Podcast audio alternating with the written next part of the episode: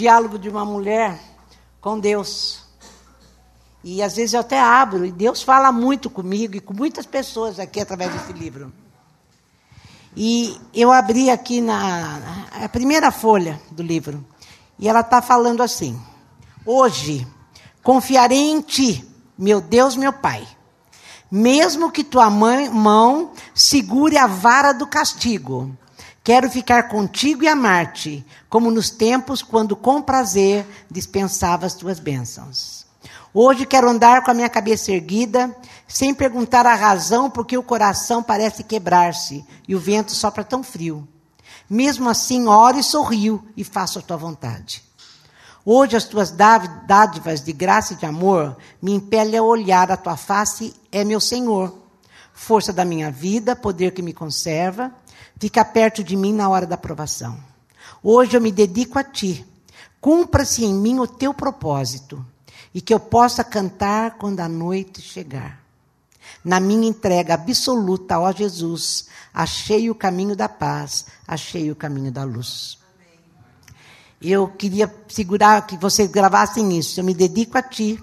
Cumpra-se em mim o teu propósito e que eu possa cantar quando a noite chegar. Tem gente que só canta quando é dia. Quando o dia mal chega, não consegue. Mas a Bíblia ensina a gente a cantar. Amém? Nós vamos ler muito Bíblia hoje. Eu vou começar com Hebreus, capítulo 12.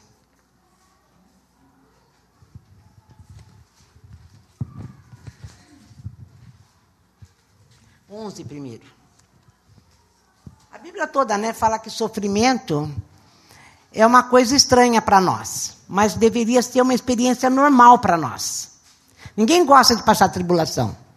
Mas devia ser muito, muito normal entre nós. Porque todos nós passamos. Mas antes de eu começar, ler, eu estava até esquecendo. A Cíntia falou uma coisa aqui, e eu não quero que vocês pensem é, de uma outra maneira. Ela falou assim: que ele já perdoou todos os nossos pecados, até aqueles que a gente vai cometer. Não foi isso? Não pensa você que isso te deu autoridade para ficar pecando. Não, já que ele vai perdoar, então eu vou fazer, vou fazer. Não é isso que, que quis dizer. Ele quis dizer que crente, quando é crente, quando é cristão, você vem, você se arrepende, é perdoado, isso te leva próximo a Deus, e cada vez que você cai, tem uma coisa que acontece com você: arrependimento. Arrependimento te leva a não fazer duas vezes a mesma coisa. É uma mudança de mente. Por isso que ele fala: eu vou perdoar, porque eu sei que você vai se arrepender.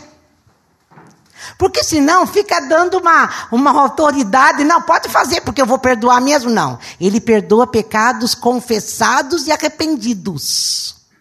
Só que cristão sempre vai se arrepender. Então ele perdoa mesmo os nossos pecados futuros. Deu para entender, né? Não quero que vocês pensem em outra coisa, tá? Então vamos lá. É? Hebreus 11. Como eu falei, sofrimento é uma coisa que é meio estranha para nós, mas devia ser normal. Porque todo mundo passa, né? E é sobre isso que eu quero falar hoje. 11, 32 a 40.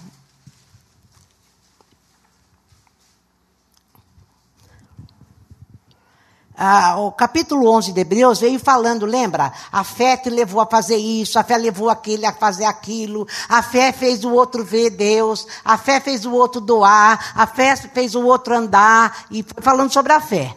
Daí, quando chegou no 32, nós falávamos isso lá na última terça-feira. Eu poderia prosseguir, mas não há tempo, ainda há muitos outros, depois de toda aquela galeria de heróis da fé lá. Gideão, Baraque, Sansão, Jefté, Davi, Samuel, os profetas. Por seus atos de fé, eles venceram reinos, fizeram obras de justiça, viram promessas cumpridas. É gostoso quando acontece isso, né?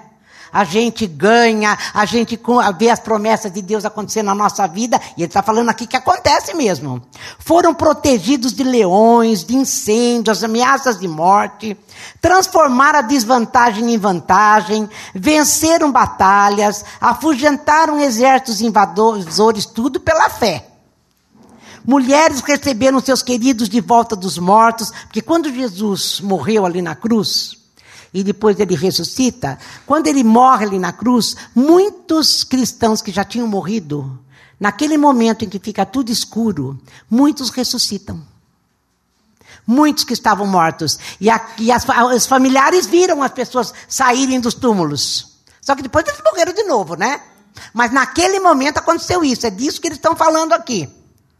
Foram eles que, sob tortura, se recusaram a desistir e ser libertados, preferindo algo melhor, a ressurreição. Eram aqueles que morreram porque falaram, ou você eh, fala que não quer Jesus, ou você morre. Não, eu quero Jesus. Mas daí Jesus trouxe eles a ressuscitaram de novo. Outros enfrentaram, aqui eu quero, preste atenção, outros, ao contrário desses que foi tudo muito lindo, enfrentaram abusos, açoites, algemas e prisões. Temos informação de que alguns foram apedrejados, cerrados ao meio, assassinados a sangue frio. Histórias de homens vagando pela terra em pele de animais, sem teto, sem amigos e sem força, e o mundo não os mereceu, vivendo como podiam nas periferias cruéis do mundo. Entretanto, vocês viram que teve o bom, muito bom e o que a gente não gosta, né? Mas disse aqui que o mundo nem é digno deles, eles são melhores do que os outros. Entretanto, nenhum desses exemplos de vida de fé puseram a mão na recompensa prometida. Deus tem um plano melhor para nós. Que nossa fé se junte a deles, para formar um todo completo, como se a vida de fé que eles tiveram não fosse completa sem a nossa. Capítulo 12. Percebem o que isso significa? Todos esses pioneiros iluminando o caminho, Todos esses veteranos nos encorajando. Eu não sei você, mas você se sentiu encorajada vendo a vida desses aqui? Comido por leão, cerrado no meio. Era cristão. E Cristo falou que o mundo nem era digno deles. E nem se me fez menção àqueles outros que venceram, né? Isso aqui é só o parênteses, tá, gente? É, eh, nos encorajando, significa que o melhor a fazer é continuar. Livre de acessórios inúteis, comecem a correr. Quer dizer, pensa que você está aqui, você tem que correr, você tem que andar. A despeito do que você possa estar tá passando. Corra. Agora, se a gente correr, porque todos correm, gente, nós nunca vamos chegar no fim. Se a gente correr para satisfazer a gente mesmo, também a gente não vai chegar em lugar nenhum. A minha motivação para correr a corrida que nos está proposta, a viver a vida que Deus tem para nós, tem que ser Jesus Cristo. Daí você corre e vai vencer a corrida. Nunca desistam. Nada de gordura espiritual extra, nada de pecados parasitas. Mantenham os olhos em Jesus, que começou e terminou a corrida que participamos. Observem como ele fez, porque ele jamais perdeu o alvo de vista, aquele fim jubiloso com Deus. Ele foi capaz de vencer tudo pelo caminho. Olha como ele venceu. Ele venceu a cruz, a vergonha, tudo mesmo. Agora ele está lá, num lugar de honra, ao lado de Deus. Quando se sentirem cansados no caminho da fé, lembrem-se da história dele da longa lista de hostilidade que ele enfrentou, será como injeção de adrenalina na alma. Lá, o autor de Hebreus lá em cima estava falando que olhando para aqueles que foram mortos pela espada, comidos por leão, dava coragem para nós. Aqui ele está falando que quando eu olho para Jesus morrendo a morte que nos estava proposta e passando tudo que ele passou por nós, daria uma injeção de adrenalina na alma. Entender isso? Gostar disso? Não é incrível? Ele não está falando, olha, você vai ganhar, você vai ter vitória lá no fim da sua corrida, então corre. Não. Ele está falando que quando eu olho para trás e vejo Jesus, Jesus passando, que era Deus, passando o que passou, e correu e venceu, mas morreu. É uma adrenalina na nossa alma. Vai gravando essas coisas. Se tiver caneta, vai grifando isso. Porque nós vamos ler o capítulo inteiro. Para depois eu falar o que eu quero.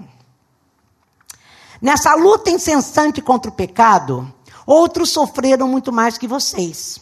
Sem falar no que Jesus enfrentou todo aquele derramamento de sangue. Portanto, nada de, pode grifar aí, autocomiseração. Você está triste porque você está passando luta? Nada de autocomiseração, ele está falando. Ou vocês já se esqueceram de que os, os, bons pais tratam bem os filhos e que Deus trata vocês como filhos dele? Nós estávamos falando aqui daquilo que a Cíntia falou sobre o pecado. Quando você é de Cristo, quando você é crente mesmo, você é cristão, quando você peca, Deus te leva, ele, ele te espera que você se arrependa logo. Mas se você ainda demorou, e não estou pondo culpa nisso, porque Davi demorou quase um ano quando ele pecou contra Betseba, para ele reconhecer que ele tinha errado, porque ele estava bem é, seduzido pelo pecado, que ele nem percebeu o que estava acontecendo. Matou, adulterou e não estava percebendo. Imagina como ele estava duro longe de Deus. Deus manda o profeta lá cutucar ele e falar: Olha, você pecou. Você está errado. E nesse momento, diz a Bíblia, que ele se voltou para Deus. Significa que ele estava longe. Então, quando a gente faz esses pecados e a gente não se arrepende como é de esperado, ele vai colocar profeta na tua vida. Ele vai te colocar circunstâncias que você vai ver que você errou. Porque ele espera que você fale: Meu Deus, olha o que eu fiz. Como que eu pude fazer isso? Como que eu pude fazer isso? É disso que ele está falando aqui. É disso que deu para entender isso, né?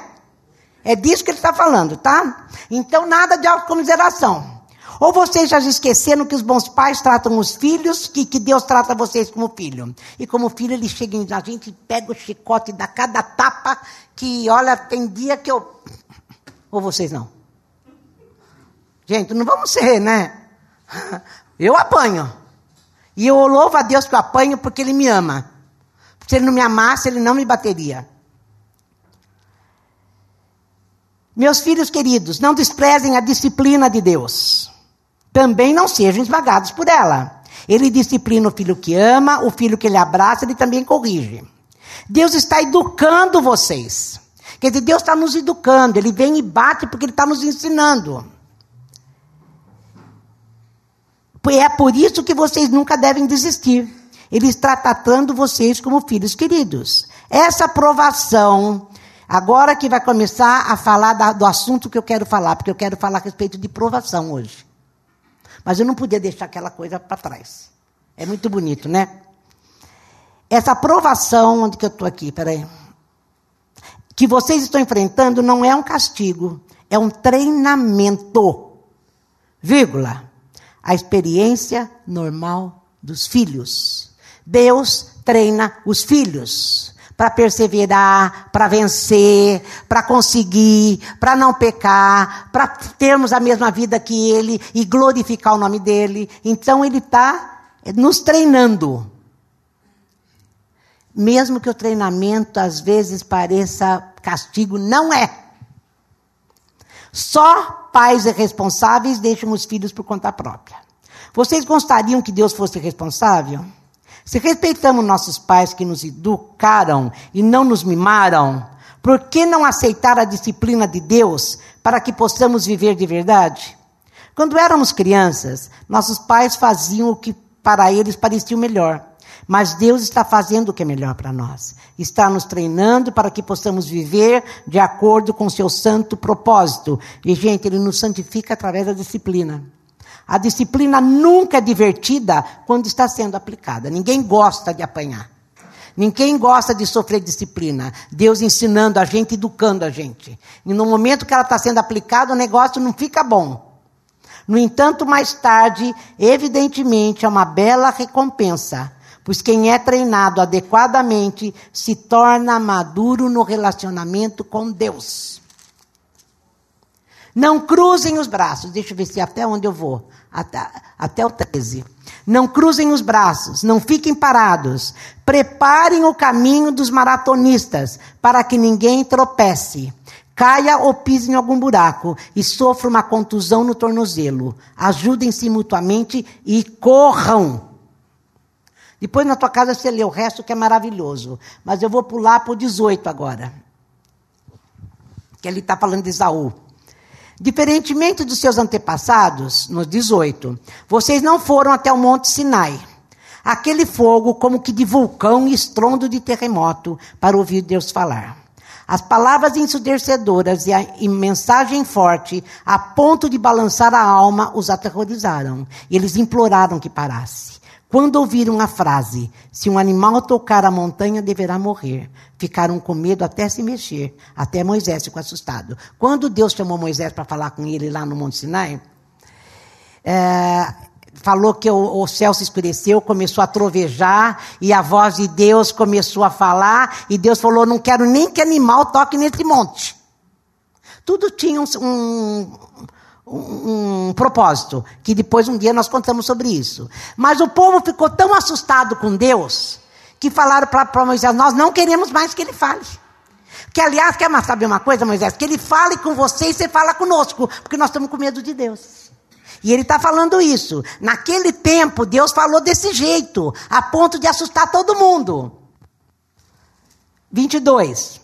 Essa é, essa não é, de modo algum, a experiência de vocês. Ele está falando para nós no Novo Testamento. Porque em Jesus Cristo acabou aquilo. Tá? Vocês chegaram ao Monte Sião. Não é mais o Monte Sinai, é o Monte Sião. A cidade onde Deus vivo reside. A Jerusalém invisível é habitada por multidões de anjos festivos e cidadãos que creem. É a cidade onde Deus é o juiz e na qual seus julgamentos nos tornam justos. Olha, é a cidade onde Deus é o juiz, na qual seus julgamentos nos tornam justos. Vocês chegaram a Jesus, que apresentou uma nova aliança, um novo alvará concedido por Deus. Depois de Jesus Cristo, você pode ir no monte a hora que você quer e sentar no colo do Pai. Deus se tornou Pai. Não tem mais porque tem medo. É isso que ele está falando aqui, o autor de Hebreus. Você chega na hora que você quiser, não precisa marcar hora, não precisa marcar, vou bater na porta do escritório, não. Ele está ali, ali, para nós o tempo todo, disponível para nós o tempo todo em amor. Sabe por quê? Porque ele vê Jesus Cristo em nós. Quando ele olha, ele vê o sangue de Cristo sobre nós. É Cristo falando, esse daí já é seu, pai. Eu já livrei ele do, da, da, da, inclinação do pecado. Agora ele pode viver com o Senhor e vai se arrepender. Então ele é seu. E o pai abre o braço de amor e nos, apega, e nos pega. É isso que ele está falando. Isso é Monte Sião. Nós não vamos mais no Monte Sinai. Portanto, não, vou, continuar aqui ainda no 24. Ele é o mediador dessa aliança a morte de Jesus não foi como a de Abel, um assassinato que clama por vingança. Em vez disso, tornou-se uma proclamação da graça. Portanto, não tampem os ouvidos para essas palavras tão agradáveis. Os que ignoraram advertências terrenas não escaparam. Os que não acontecerá se virarmos as costas para advertências do céu? A voz de Deus naquela ocasião, lá no Sinai, sacudiu a terra até os fundamentos. Dessa vez ele foi bem claro: vai sacudir os céus também. Um último abalo muito violento e devastador, de cima para baixo. A expressão um último abalo significa uma limpeza completa. Carolina orou isso. Uma limpeza completa que elimina todo o lixo religioso e histórico e traz à tona a essência inabalável e limpa sem mistura nenhuma.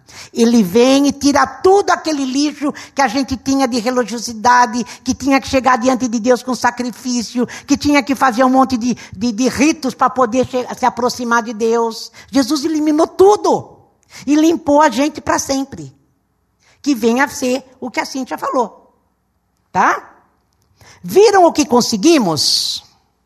Um reino inabalável em Jesus Cristo. Conseguem entender como devemos ser gratos? Não apenas agradecidos, mas em atitude de adoração profunda e reverentes na presença de Deus. Pois Deus não é um espectador indiferente, ele está ativamente limpando a casa queimando tudo que precisa ser queimado, e não vai desistir até que toda a sujeira desapareça. E o próprio Deus é o fogo. Ele está falando que Deus, ele limpa, entra na nossa vida para nos limpar. E vai colocar a gente E vai nos testar para ver se a nossa fé, inclusive, é de ouro, eu estava falando isso com a Nara, é de palha ou é de madeira. Porque se a nossa fé pode ser abalada, vai abalar. Se a nossa fé é de palha, vai queimar, não vai sobrar nada. O dia que eu chegar lá, eu estou na água. Então, essa, as provações que, eles mandam, que ele manda para nós, é para ver se realmente a nossa fé é genuína. Por que, que eu passo tribulação? Ah, daí eu fiz um monte de lista, quer ver? Aqui. Por que, que eu passo? Primeira coisa, uh, por que, que eu passo um monte de provação? Para ser limpo. Para ser limpo, porque a tribulação traz em nós, nós vamos diante de Deus e falamos, eu não aguento mais. Daí ele fala, vem aqui que eu vou limpar esse lixo de você, isso que pode ser abalado em você, aquilo outro também pode ser abalado em você. E eu comecei aqui. A primeira coisa, condicione sua mente na, que na vida você vai passar por tribulação. Será que você veio na igreja certa? Eu escuto falar que crente não passa tribulação. Eu escuto que, vamos lá em Atos 14, que nós vamos ver. Eu escuto falar que eu posso tudo, que tudo é meu, que eu tenho que, inclusive, ficar. Não é rebelde, eles têm um, um verbo que eles usam. É, contrariado quando eu tenho alguma coisa, é, provação contra mim. Já estou sendo provada, eu tenho que ficar nervosa, chegar lá e brigar com Deus, não é isso que eles falam? E olha aqui, condicione a sua mente que você vai passar por tribulação. Gente, não adianta você jejuar, não adianta você orar e estar tá aí no seu lugar falando em nome de Jesus, eu não vou passar. Essa mulher está falando demais, eu não vou passar. Olha o que Paulo fala aqui. Olha o que Paulo fala aqui. Atos 14, 21. Para começo, tem aqui, ó. Então, eu, é, o, o título do meu pedacinho aqui chama Tempos Difíceis. Olha, 21. Depois de proclamar a mensagem, era Paulo, em Derbe, estabelecer um bom grupo de discípulos, eles refizeram o caminho até Listra, depois até Icônio e em seguida Antioquia, encorajando os discípulos, exortando-os a prosseguir na fé e não desistir. Também deixaram claro para todos que não seria fácil, entre aspas, Todo que está a todo o que está a caminho do reino de Deus enfrentará tempos difíceis. Não fui eu que escrevi a Bíblia. Mas é o que está escrito aqui. Não adianta orar. Não adianta falar, não, eu não quero. Gente, você vai ter o dia mal, porque é no dia mal que Deus te ensina. É isso que ele está falando. É no dia mal que você consegue chegar diante de Deus e Deus te mostrar o que Ele é e o que você tem que se tornar. Paulo está falando: todo aquele que está a caminho do reino de Deus vai enfrentar tempos difíceis. Grifa aí. Risca bastante. Eu risquei tudo aqui. A igreja moderna, eu, eu acho que os discípulos ficariam com muita vergonha a igreja moderna, qualquer luta entra em depressão. Estourou o pneu, Deus está contra mim. Não é? Escorregou. Onde estava Deus? Minha neta ontem. Minha neta ontem caiu. Ela foi, ontem não, sexta, ela foi apresentar a dança dela na escola, apresentou, né? E daí fomos, nós fomos, uh, vamos jantar, vamos jantar. Paramos em frente ali ao restaurante japonês, que ela queria japonês, de presente, porque foi dançar. Então, enquanto não abriu, porque nós chegamos lá cedo, ela ficou dançando na calçada. E caiu. Quando ela caiu, ela falava, não, com essa mão aqui, ela batia aqui no peito do lado errado. Deus, ela falava. Deus, pelo amor de Deus, Deus, está doendo, meu coração quebrou. Não é mais ou menos isso? E quebrou mesmo, trincou o braço. É, não, ela falava, Deus, a gente foi um escândalo. Um escândalo. Deus, está doendo. Ela falava, mãe, mãe, meu coração quebrou, eu vou morrer. Era nesse nível. É mais ou menos isso que o povo faz. É, não, global. Global. E, gente, é isso que, que a igreja faz. Não admite que Deus é que traz isso. Que nós lemos lá no capítulo, e eu vou provar de novo isso. Que nós lemos o capítulo 12 inteiro, que é Deus que provoca a aprovação na nossa vida. Você não está passando porque o diabo trouxe. Lembra de Jó? Que Deus falou assim para o diabo: pode ir lá mexer. Porque Deus queria testar a fé de Jó. E Jó era um homem íntegro, fiel, justo, orava todo dia, três vezes ao dia, orava pelos filhos, orava pelos vizinhos, orava papá. Um dia só perdeu tudo que tinha, no dia seguinte morreu os filhos. E foi Deus que provocou, porque ele sabia que a fé de Jó ia sair purinha daí. Gente, o ouro, ele é purificado a 2 mil graus centígrados. 2 mil graus é muito fogo. Mas quando você coloca o ouro, que vem sujo, cheio de metal junto, ele vai ser purificado. O metal, os metais vão saindo e o que fica é ouro, puro, ouro puro. E Deus fala que ele quer a nossa fé assim como ouro. E lembra que eu li lá em Hebreus 12? Quem que é o fogo? Era Deus. Vocês esqueceram, né? Deus é o fogo, eu li. Deus é o fogo. A segunda coisa que eu escrevi aqui. Então, condicione sua mente que na vida você vai passar por tribulações. Essa é a primeira. Põe na sua cabeça, não fica assustada quando a aprovação chegar. Esse segundo, Deus é quem traz a aprovação. O que você está passando vem de Deus e não é do diabo. Quando ele testa, ele quer saber da aliança que você fez com ele, quer saber da tua fé, quer saber da tua fidelidade e quer saber da sua obediência. Que é o que eu falei, para ver se a sua fé não é de palha, não é de madeira, mas é de metal caro, que é ouro. Que é isso que ele espera de nós. É por isso que ele manda essa aprovação. Agora, gente, se é Deus quem testa, quem que está no controle?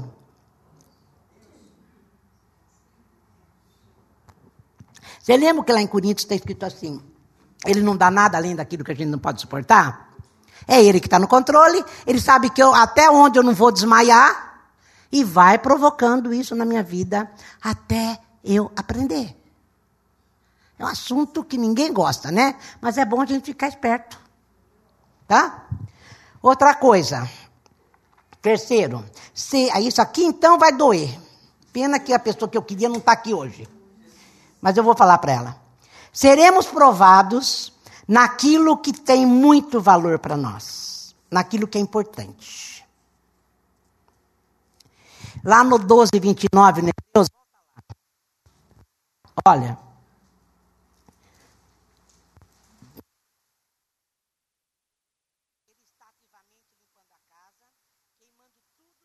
Precisa ser queimado. Tudo que é dele ele vai queimar. Tudo. Quando Deus provou Abraão, ele falou assim: lembra que ele pediu Isaac? Eu já preguei isso aqui. Ele falou assim para Abraão: Abraão, eu quero o teu filho, aquele que você ama. Ele quer saber se você ama teu filho mais do que ele. Lembra para Pedro? Pedro, tu me amas. Pedro, você me ama mesmo? Então você ama teu filho mais do que Deus? Deus pode pedir teu filho para provar você. Todo mundo está quieto, deixa até tirar óculos e ver a cara do povo de longe, porque isso aqui não enxergo. Mas é o que está escrito. Porque ele queria que Pedro se convencesse. Ele próprio se convencesse. Porque ele não negou três vezes. Então agora você vai se convencer se você me ama mesmo. Porque Deus sabia que amava. Você acha que Deus não sabe, gente? É, entende? Eu, eu, tio, você me ama. Então, se você me ama, vai, vai cuidar das minhas ovelhas. Então, cada vez que eu, pastora, quero desistir, eu lembro disso. Porque eu amo Jesus, eu não posso desistir das ovelhas. Deu para entender?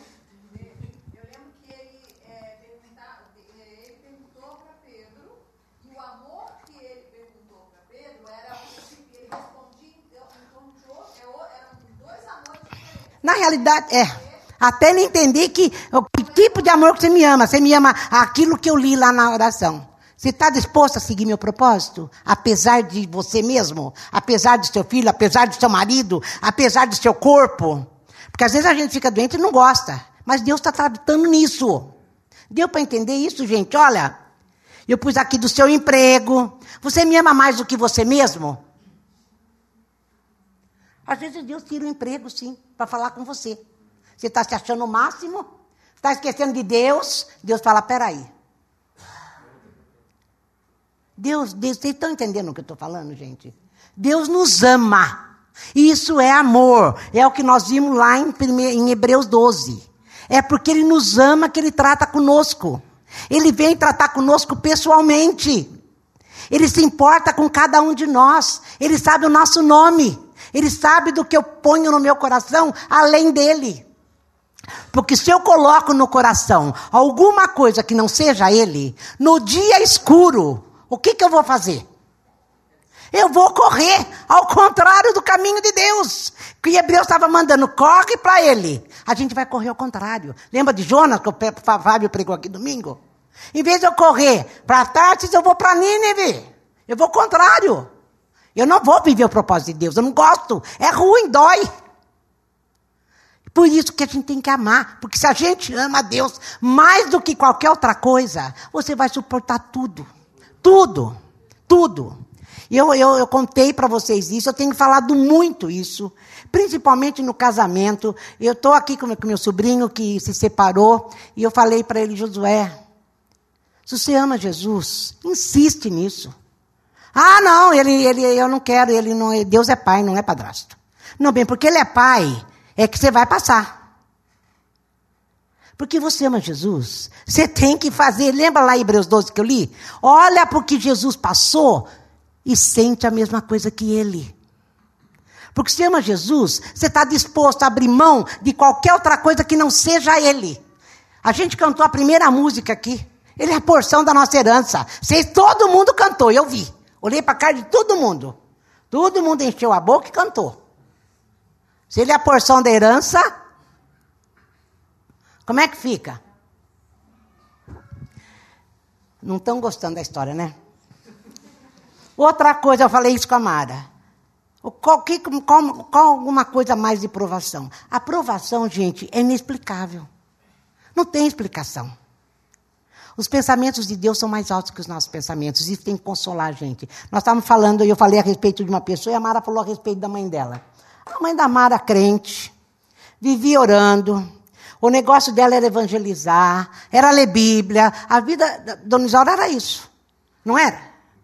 Da Dona Luísa, isso, a Dona Isaura é outra. É, era isso, não era? Ela está hoje esquecendo quem são as filhas. Ninguém sabe o que está acontecendo. Ela não sabe o que está acontecendo. As filhas estão. Você explica isso? Também não explico. Provações são inexplicáveis. Não dá para explicar. Não dá para explicar. A Laurinha, então, eu falei da Laura Barella e ela falou da mãe dela. A Laurinha é outra, uma mulher presente na igreja, contribuía muito na igreja, era uma que não, não, a igreja não tinha necessidade, ela cobria tudo. Está lá num asilo, sozinha, os filhos não são de tão, e ela não sabe nem quem ela é. Agora, Deus está tratando com ela? Lógico que não. É como a mãe da Mara. Você acha que a dona Luísa está sendo tratada por Deus? Ela não sabe o que está acontecendo. Alguma coisa Deus está falando. E não é com ela. Por isso que eu falei, as provações, gente, são inexplicáveis.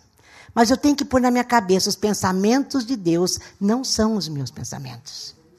Deus sabe o que Ele está fazendo. É mistério. Deus sabe o que está fazendo. Deus é amor. Deus é amor. Ele está nesse negócio. Não foi o diabo e não foi o homem que causou isso. É Deus. Porque a hora que Deus falar, vem embora comigo, ela vai. Ela já está pronta há muito tempo.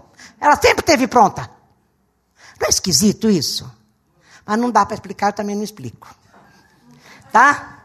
Agora aqui, a quinta coisa. Qual o propósito da aprovação? Eu já falei. Por que, que você passa então essa aprovação? Então, a aprovação revela a qualidade da nossa fé.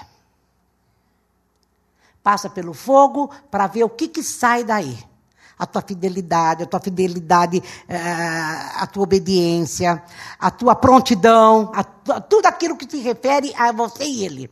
Quando Deus chega lá para Abraão, no Gênesis 22, e fala assim: Abraão, Abraão nem perguntou do que se trata. Abraão falou: Eis-me aqui. Abraão, eis-me aqui. Deus já viu, ele está pronto sempre. Está sempre pronto para ser provado. Daí Deus fala para ele: Eu quero o filho que você ama. Eu já preguei isso aqui. Eu quero o filho que você ama. Imagina, gente, a cabeça de Abraão.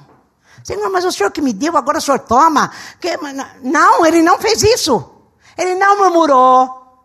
Ele não ficou desesperado. Tá bom, se é o que o senhor quer, deve ter doído a beça. O homem tinha mais de 100 anos, estava com 110 anos, era o único filho dele com a Sara. Porque ele tinha o Ismael com Agar. Eu quero. Isso é provação, gente. Para ver que tipo de fé que ele tem.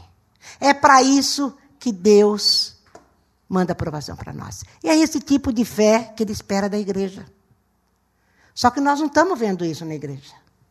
Como eu falei, se você for assistir à televisão, às igrejas que a gente vê, nenhuma tem esse tipo de discurso. Nenhuma está mandando você confiar em Deus e esperar em Deus saber que é dele que está tratando com você. E que você deve simplesmente crer que ele vai fazer uma coisa que o próprio Abraão mostra para nós. Você vai ver coisa linda. Eles falam que a gente tem que se rebelar, né, contra. Agora a última, como vencer a tribulação? Agora você vai abrir Gênesis 22. Se você não tiver, você dobra a folha da tua Bíblia. Porque na tua casa você vai riscar isso.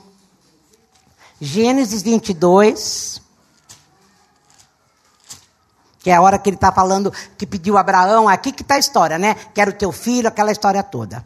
Daí o Isaac fala para ele, mas pai, Cadê o cordeiro? Ele mandou a gente ir prestar um culto naquele tempo, era cordeiro, né? E que Deus mandava o fogo do céu consumir o cordeiro. Cadê o cordeiro, né? Estava os dois perguntando. Olha a resposta de Abraão. Como vencer?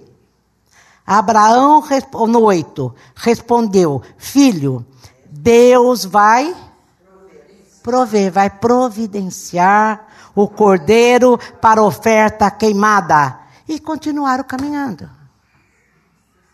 Providência de Deus. Deus vai prover, vai enviar solução, Deus vai enviar recursos, vai fazer o necessário.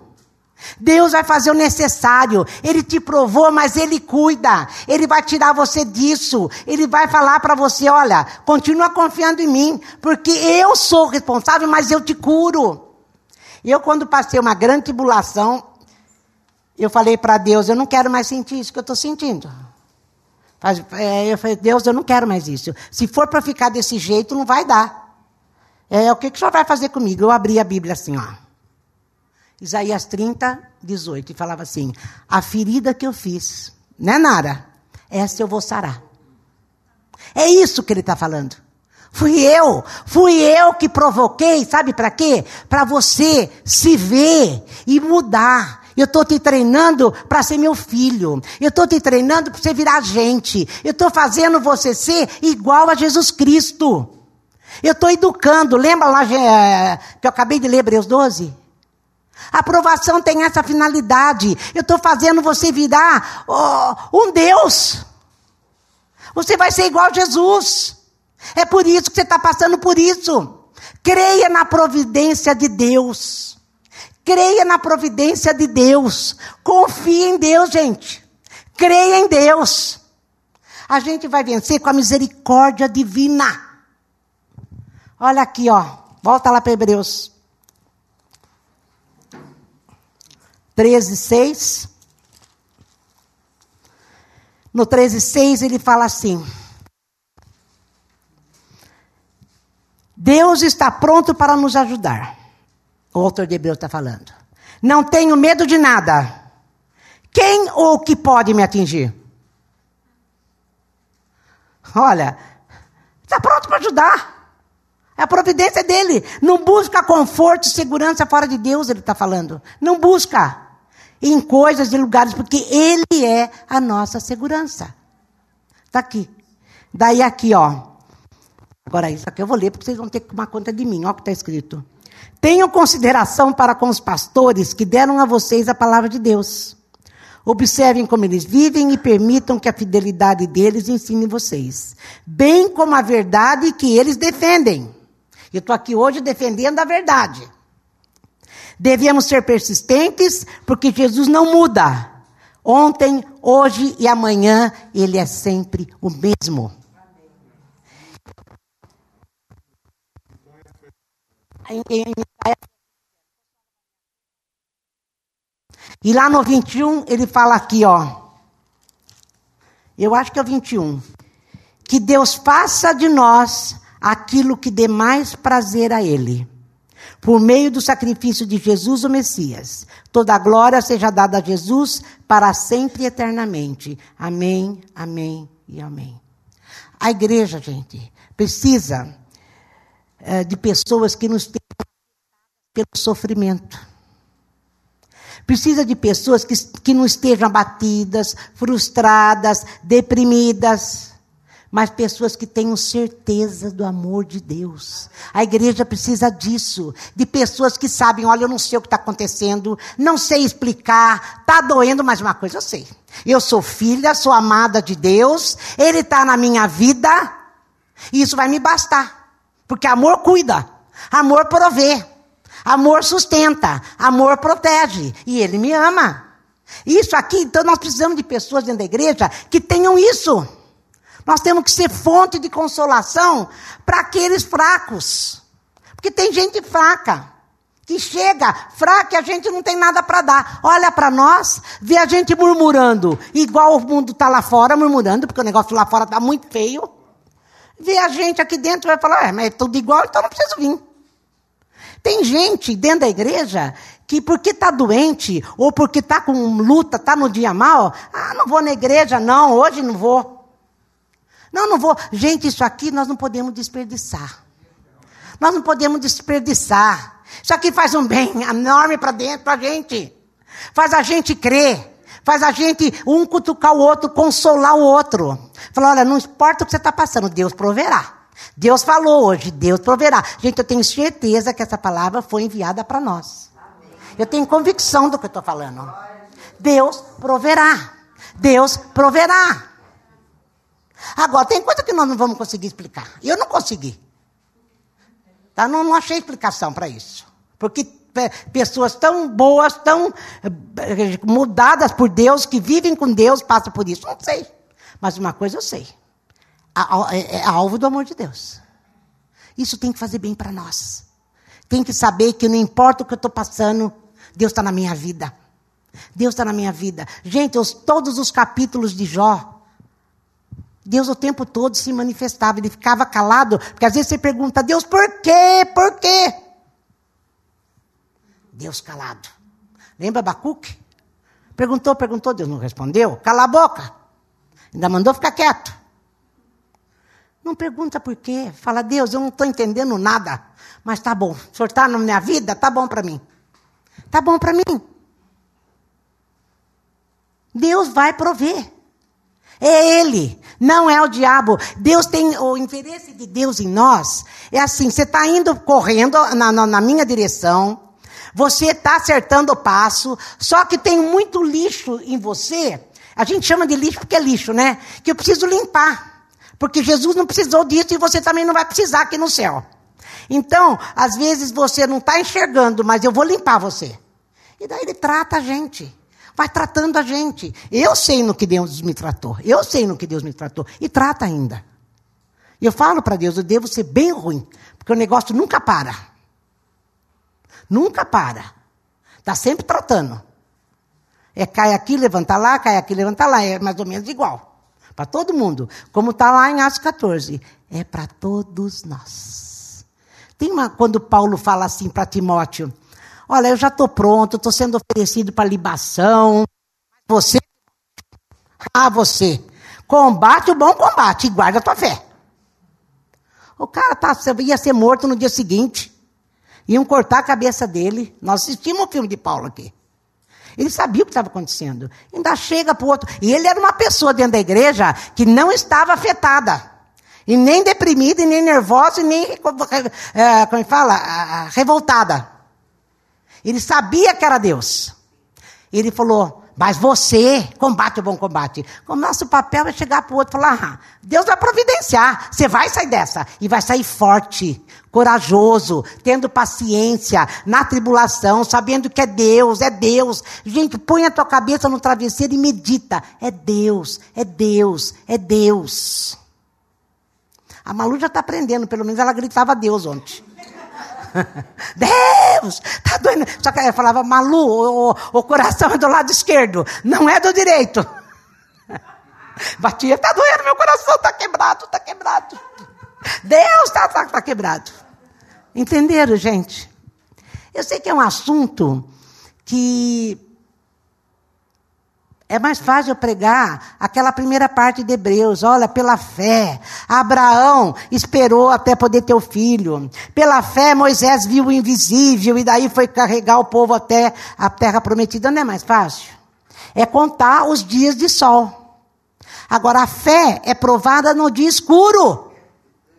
É no dia escuro. E Tiago, então? Pois é, olha aqui, ó. Pensa que eu não li, Tiago? E eu, quando tenho uma pregação na minha cabeça, eu fico lendo um monte de livro para ver no qual que eu vou falar melhor. Olha aqui, Tiago, ó. Olha, no 1, 2, né? Amigos, quando lutas e aflições os atingirem em cheio, saibam que isso é um presente especial. Ha, ha, ha, né? Ha, ha, ha, ha, né?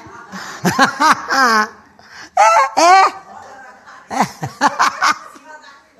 põe, põe na parede, na cama, na geladeira, põe no coração, até internizar isso. Mas é aquilo que eu falei, a primeira delas. Olha, a primeira é importante, gente. Condicione sua mente que na vida você vai passar por tribulação. Não fica achando que você é queridinho de Deus e porque você é queridinho você não vai passar. Ao contrário, porque você é queridinho que você passa. Já Deus trabalha com Jacó. Mas o Esaú, Deus deixou Esaú viver a própria vida. Viver a própria vida. Hoje Esaú não existe mais na, na história de genealogia de, de povo nenhum. E nós somos descendentes de Jacó, de Israel, de Deus. Como é que fica isso?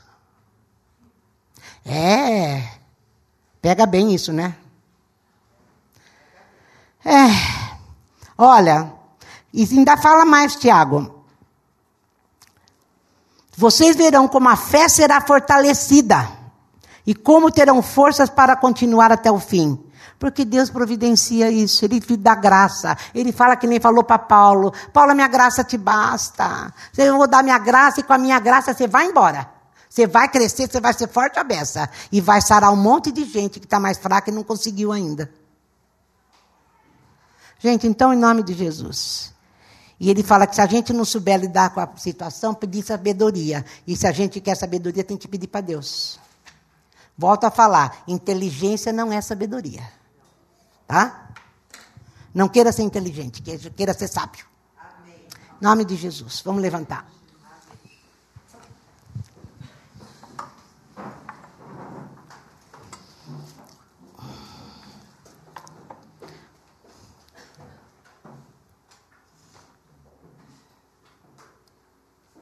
Disciplina é quando o filho, a gente sabe porque todo mundo aqui é pai, a maioria, está no caminho errado, a disciplina para a corrida dele, pega o filho e põe num outro caminho. Esse é o caminho, é aqui que você vai andar. Esse é o caminho certo. Não é assim? É assim que Deus faz conosco. E nesse caminho, nessa corrida, basta só você olhar para o alvo. Falar, Jesus, eu quero, porque eu te amo. Eu ainda tenho isso no meu coração, eu ainda tenho isso. Confessa logo que é mais fácil. Eu ainda tenho isso. E às vezes eu coloco na tua frente. Às vezes eu ponho meu marido na frente, ponho meu filho, meu emprego. Porque eu preciso ganhar dinheiro, eu preciso, eu preciso, porque eu preciso sustentar, né? E, e, tenho mesmo que fazer. Mas, Senhor, então me ajuda. Me dá graça. Me dá graça, porque eu sei do teu amor e da tua bondade.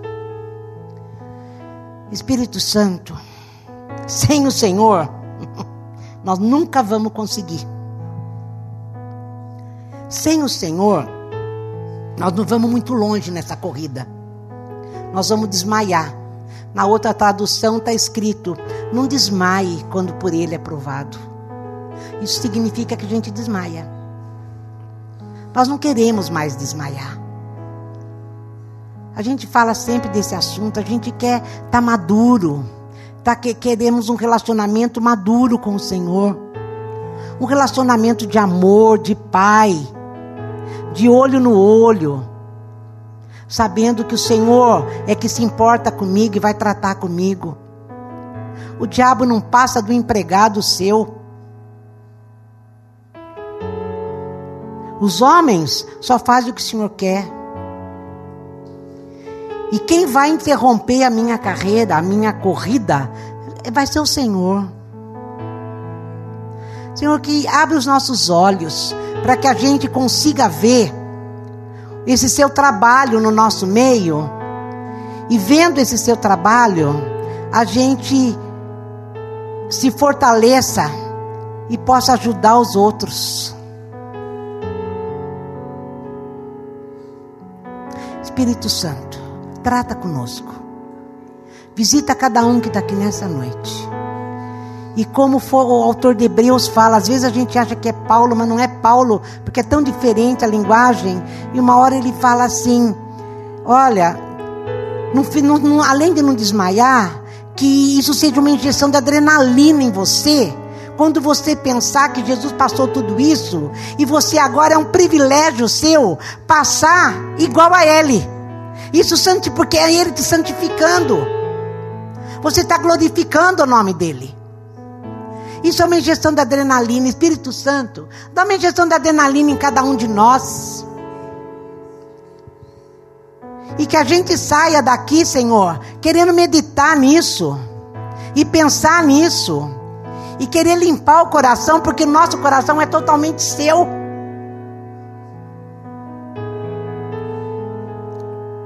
Louvado seja o teu nome. Nós te amamos, Senhor, nós te amamos. Eu tenho dito isso para o Senhor. Eu tenho dito para o Senhor: Senhor, eu sei que tem tanta coisa ainda em mim, mas eu sei de uma coisa. Eu tenho te dito isso. Eu te amo e o meu coração é teu. Essa convicção eu tenho. Mesmo quando eu não tenho explicações. Senhor, queremos ser fortes. Chorar sim, mas fortes sabendo que é nosso Deus que está na nossa frente. E que seja o que for, o Senhor é um Deus de providência. Deus proverá. Oh Senhor, que promessa maravilhosa. Acho que fez Abraão conseguir subir o resto.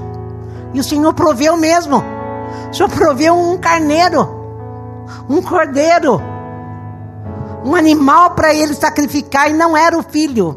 Mas o senhor teve que ver que o Senhor era mais importante que o filho. Senhor, nós te amamos e queremos que o Senhor saiba que temos prazer que o Senhor seja nosso Pai. Papai querido, Papai querido, louvado seja o teu nome, louvado seja o teu nome. Amém, gente? Orem pelo Kleber, ele está mal. Ele, ele foi que a dengue que ele teve é a mais forte de todas. Eu não sei explicar esses graus, parece que era o terceiro, uma coisa assim. É, é, não foi dengue, chikungunya, já, ele já nem sabe mais porque ele está muito mal ainda. Orem por ele. Amém? E que Deus nos ajude. Amém? Saia daqui sabendo quem você é em Cristo Jesus e que tudo posso naquele que me fortalece. Não é assim que Paulo fala? Por quê? Não esquece, Deus está te provando para você mudar. Gente, nosso, nós não prestamos. Nós não prestamos. E às vezes a gente acha que a gente é bom porque eu faço isso, faço isso, faço isso, eu sou bom. Não, você não é bom. A Bíblia diz que só tem um bom que é o Pai. Nós não prestamos. E Deus quer transformar a gente igualzinho a Jesus Cristo. Ele tem que tirar essas coisas de dentro de nós. Se deixa, lembra o oleiro com barro? Fala, eu sou barro mole, Senhor. Tá, amassa como o Senhor quiser.